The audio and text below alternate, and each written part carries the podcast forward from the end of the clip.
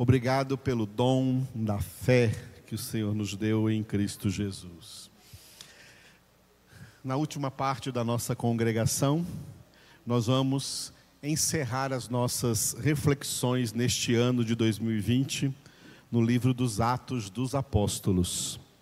E só voltaremos de novo aos Atos dos Apóstolos, pela graça de Deus, no mês de março, quando terminarmos o Apocalipse nesse ano de 2021. Amém? Espero que Jesus tenha voltado, já nos levado para a gente estudar com Ele na glória. Aleluia.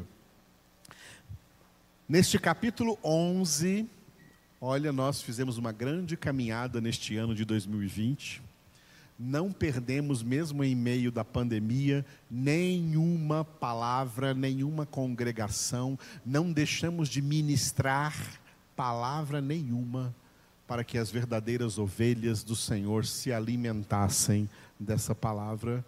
E passamos aqui pelo livro dos Atos dos Apóstolos, até por grandes capítulos. Eu estava falando com o Luciano que, quando nós estávamos lá no capítulo 7 do livro de Atos, o, a pregação do diácono Estevão, eu pensei assim, né? Esse capítulo 7 vai nos levar até dezembro. Nós vamos até dezembro aí no capítulo 7. Mas nós acabamos o capítulo 7, mesmo passando versículo por versículo. Acabamos o capítulo 8, capítulo 9, capítulo 10 e chegamos aqui no capítulo 11.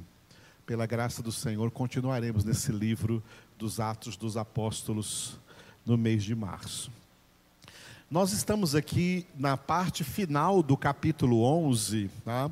do capítulo 11, que vai do versículo 19 até o versículo 30. E para hoje nós chegamos aqui do versículo 20 ao versículo 30, a pregação aos gentios. Quando os cristãos que receberam o Espírito Santo em Jerusalém no dia de Pentecostes. Depois da morte de Estevão, voltaram para suas determinadas regiões, cidades e nações, mas voltaram pregando a palavra de Deus. Só que muitos pregavam só a judeus, mas outros pregaram a gentios. É o que nós vimos aqui, Atos 11, de 20 a 30. Esse texto, Atos 11, de 20 a 30, tem uma introdução que nós vimos hoje pela manhã no nosso, na nossa congregação matutina. A notícia da evangelização, capítulos 20 e, desculpe, versículos 20 e 21. A notícia que chegou para a igreja de Jerusalém da evangelização dos gentios numa cidade importante da Síria, a cidade de Antioquia. E como naquela cidade de Antioquia, uma grande comunidade de cristãos vindos do mundo gentílico, que nunca foram judeus, foram convertidos a Jesus Cristo. Então, a igreja de Jerusalém enviou Barnabé. Por isso, versículos 22 a 30 o título é Envio de Barnabé. É nesse texto que nós vamos começar agora. Envio de Barnabé, Atos 11, do 22 ao 30. Este texto tem uma introdução no versículo 22. E será este o versículo final para nós neste ano. Tá?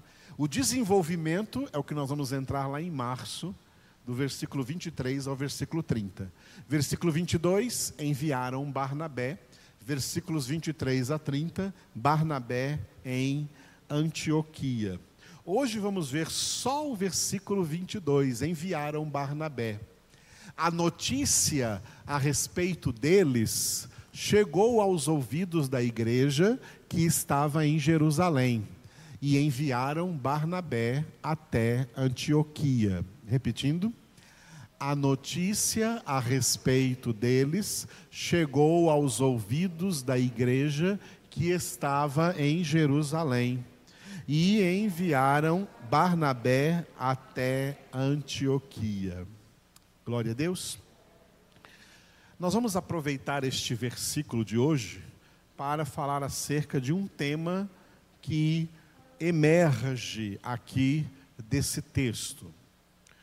Quando os primeiros cristãos da igreja de Jerusalém, igreja que era também a casa dos apóstolos legítimos e originais de Cristo Jesus, nessa igreja de Jerusalém ali estavam o apóstolo Pedro, o apóstolo João, o apóstolo Tiago, o apóstolo André, todos os demais apóstolos que também no dia de Pentecostes ficaram cheios do Espírito Santo e começaram a exercer o seu legítimo apostolado, o seu ministério de apóstolos diante da igreja de Cristo Jesus.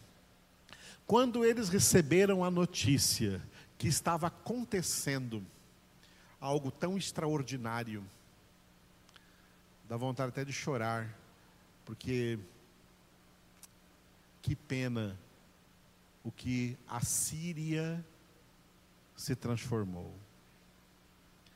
A Síria era para ser uma das nações cristãs mais antigas da humanidade. Porque Deus, depois do avivamento em Jerusalém, no meio judaico, operou no meio gentílico e escolheu a cidade de Antioquia, na Síria, para ser a chave da evangelização de toda aquela nação.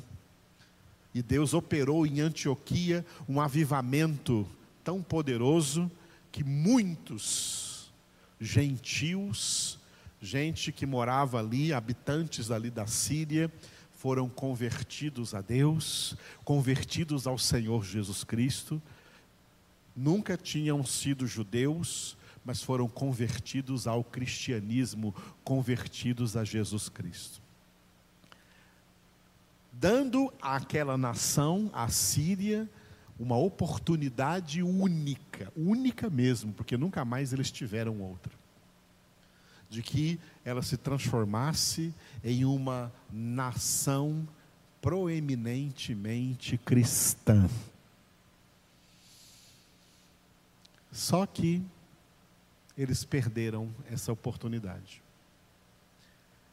Renegaram Jesus, renegaram o cristianismo em nome do islamismo. E essa é a derrocada de uma nação, porque a derrocada das nações começa com o seu fracasso espiritual, com o seu naufrágio espiritual. E esse foi o naufrágio espiritual da Síria. Trocar Jesus, o Filho de Deus, o único Salvador, por Maomé, por Alá. Trocar a Bíblia Sagrada pelo Alcorão. Trocar o cristianismo pelo islamismo. Perderam Deus perderam Jesus. E por isso, a Síria foi sacudida aí por essa guerra que passou aí contra o Estado Islâmico, onde quase toda a nação foi destruída. Jesus disse: Sem mim, nada podeis fazer. Mas esse capítulo 11 traz essa história magnífica desse avivamento que estava acontecendo ali em Antioquia da Síria. E quando os apóstolos em Jerusalém ficaram sabendo, receberam a notícia de que muitos, uma grande multidão de gentios, estava convertida a Cristo em Antioquia, eles falaram assim, eles pensaram assim: essa igreja nova que está surgindo lá precisa de um bom pastor, um bom ministro, um bom pastor. E eles decidiram então enviar Barnabé. Barnabé foi o pastor enviado enviado para ser o pastor na igreja de Antioquia. Durante a história, nós vamos ver que Barnabé chegou lá em Antioquia e depois que foi bem recebido pelos irmãos, empossado ali como pastor daquela igreja, pediu uma licencinha para eles e foi até a cidade de Tarso, na Cilícia, e achou lá o Saulo de Tarso, que já tinha dez anos que ele havia sido convertido. Você lê a Bíblia assim, pensa que as coisas foram rápidas? Não. Do capítulo 9 de Atos, a conversão de Saulo para Barnabé em Antioquia, no capítulo 11, tem uma década, tem dez anos. Dez anos que Saulo está convertido em sua casa, lendo a Bíblia, entendendo quem é esse Jesus que apareceu para ele no caminho. Barnabé foi buscá-lo e trouxe ele consigo, e por três anos, Barnabé foi o pastor principal da igreja de Antioquia, e o apóstolo Paulo foi auxiliar, pastor auxiliar de Barnabé na igreja de Antioquia. Vamos ver essa história no mês de março. Hoje vamos ver assim o seguinte: quando Jesus instituiu a sua igreja, ele instituiu também o ministério pastoral. Isso é muito importante, porque nós vivemos hoje em tempos em que os homens estão tão egoístas, tão centralizados em si mesmos, que no meio desses homens, muitos deles crentes, eles acham que não precisam de pastor. Ou então, eles ficam por aí procurando algum pastor que fale para eles só aquilo que eles querem ouvir e não aquilo que eles precisam ouvir. O ministério pastoral não é uma invenção de homens. O ministério pastoral é uma instituição de Jesus. Os verdadeiros pastores, e eu tenho que dizer isso porque infelizmente existe um número muito grande de falsos pastores. Os verdadeiros pastores, eles são representantes de Jesus diante das suas ovelhas e diante dos seus discípulos.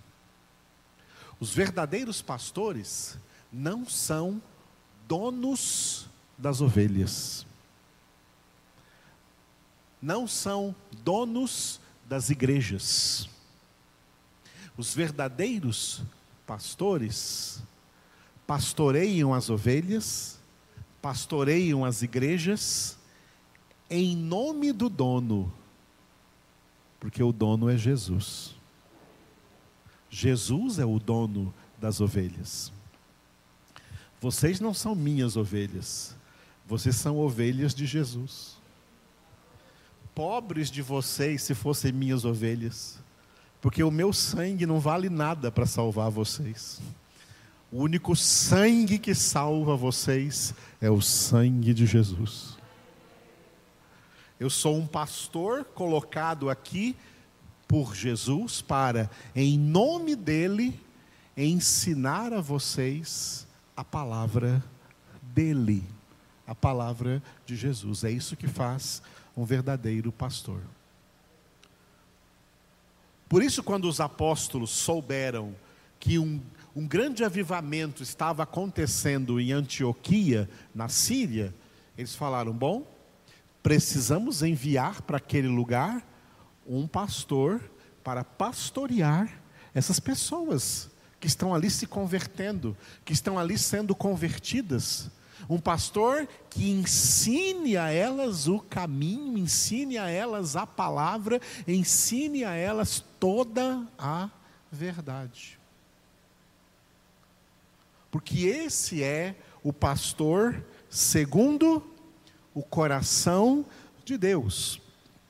Jeremias, né, capítulo 3, é o versículo, em, em, em Jeremias capítulo 3, está o versículo 15, aonde está declarado pelo próprio Deus, através do profeta Jeremias, quem são os pastores segundo o coração de Deus. Jeremias 3:15. Jeremias 3:15. Dar-vos-ei pastores segundo o meu coração. Deus falando, que vos apacentem com conhecimento e com inteligência.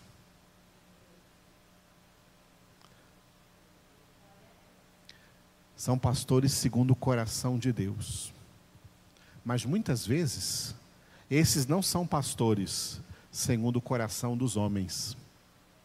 Os homens querem pastores milagreiros, querem pastores curandeiros, querem pastores que façam eles prosperar monetariamente, financeiramente, materialmente, não espiritualmente. Rejeitam a palavra, rejeitam o conhecimento e, portanto, rejeitam pastores que tragam conhecimento.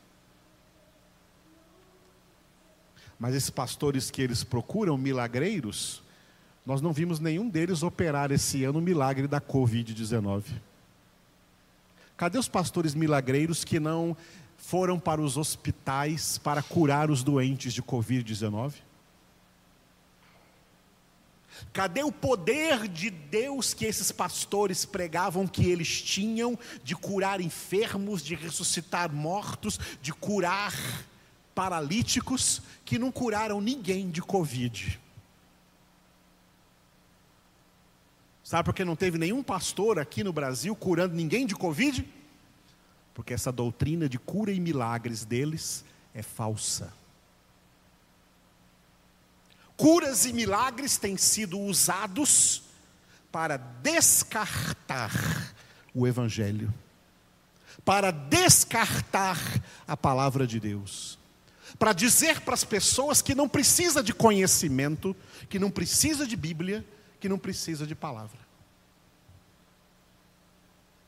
Aí a Covid veio e eles não curaram ninguém, pelo contrário. Eles fecharam as igrejas e fugiram, com medo da Covid. Cadê os olhos milagrosos deles? Cadê as campanhas milagrosas de cura que não curou ninguém de Covid esse ano? Cadê os apóstolos, bispos, ungidos, cheios de blá blá blá, de falsa teologia? Que se vangloriavam e colocavam pessoas nas filas para dar o seu testemunho de cura. Eu não vi ninguém dando testemunho que foi curado de Covid. Você viu? Essa teologia é falsa. Essa pregação é falsa. Esses pastores são falsos. Não são pastores, segundo o coração de Deus. Aqui está Jeremias 3,15 Deus falando quem são pastores, segundo o coração de Deus, que apacentam com conhecimento e com inteligência.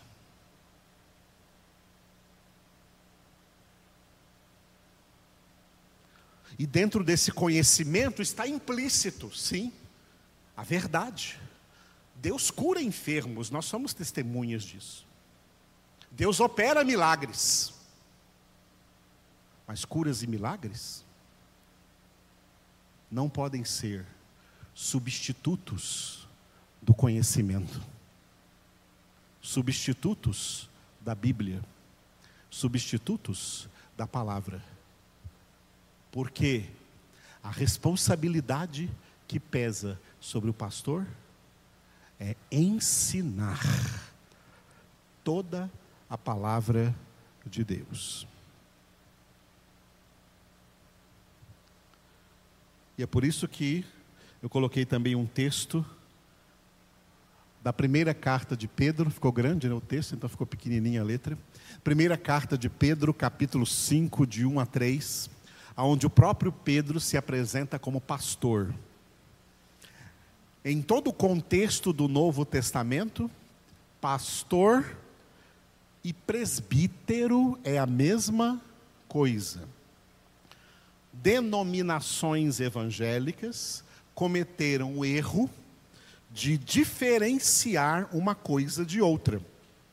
De dizer que uma coisa é presbítero e outra coisa é pastor. Na Bíblia não existe isso, não. Isso é uma coisa que ultrapassa o evangelho e, portanto, tem que ser anátema. Me desculpe.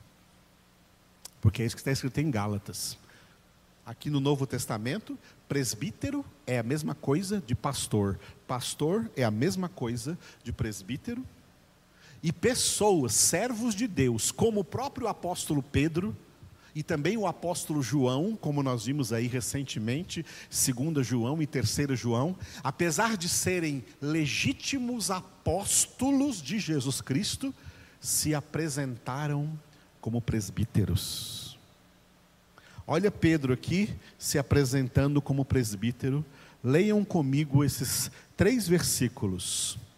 Rogo, pois, aos presbíteros que há entre vós, eu, presbítero como eles, e testemunha dos sofrimentos de Cristo, e ainda coparticipante da glória que há de ser revelada, pastoreai o rebanho de Deus que há entre vós, não por constrangimento, mas espontaneamente, como Deus quer, nem por sórdida ganância, mas de boa vontade, nem como dominadores dos que vos foram confiados, antes tornando-vos modelos do rebanho. Estes versículos resumem o que é o ministério pastoral. Não é a igreja que ordena pastores, é Jesus que ordena pastores.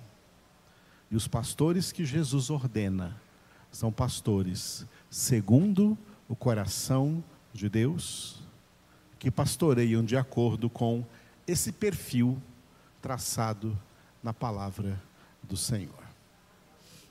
Aleluia. Louvado seja Deus por isso. Por isso que a igreja de Jerusalém, quando soube de um avivamento em Antioquia, mandou para lá um bom pastor, segundo o coração de Deus, para pastorear aquela igreja. O pastor Barnabé.